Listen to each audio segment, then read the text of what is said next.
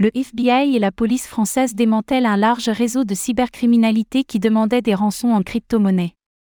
Une opération internationale incluant les forces de l'ordre françaises et le FBI a permis de démanteler un vaste réseau de cybercriminalité. Les malfaiteurs demandaient des rançons à leurs victimes, notamment en crypto-monnaie.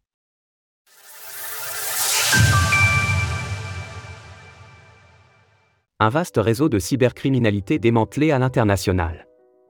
700 000 ordinateurs dans le monde et 58 millions de dollars de rançon, l'ampleur du réseau de cybercriminalité était conséquente. Appelé Cagbo, Cubo ou encore Pinkslip, le protocole déployait un logiciel malveillant sur les appareils des victimes grâce à des pratiques de phishing, hameçonnage.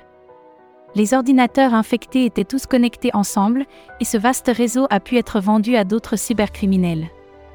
Une fois le rançongiciel installé, les victimes étaient invitées à s'acquitter de sommes diverses, souvent en crypto-monnaie.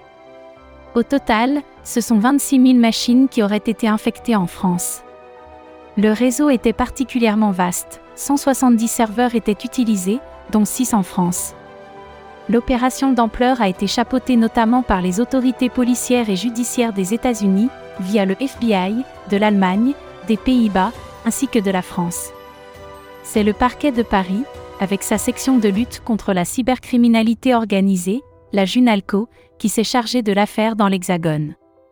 Une somme importante en crypto-monnaie saisie les rançons demandées l'étaient souvent en crypto-monnaie. Dans le cadre de l'enquête, ce sont 8,6 millions de dollars en actifs crypto qui ont été saisis par les autorités.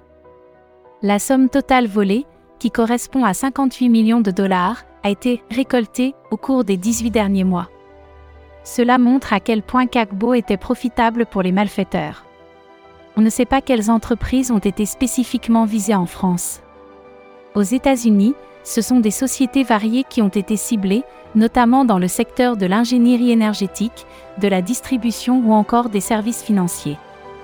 Les forces de l'ordre néerlandaises ont mis en place un site pour vérifier si l'on a été victime de CACBO. Les personnes concernées recevront un email des forces de l'ordre si c'est le cas. Par ailleurs, le parquet de Paris a publié sur son site la marche à suivre si l'on s'est trouvé victime de CACBO c'est aussi l'occasion de rappeler d'être très vigilant aux attaques de type phishing, qui mettent en place des sites apparemment fiables pour soutirer des informations aux victimes. Retrouvez toutes les actualités crypto sur le site cryptost.fr.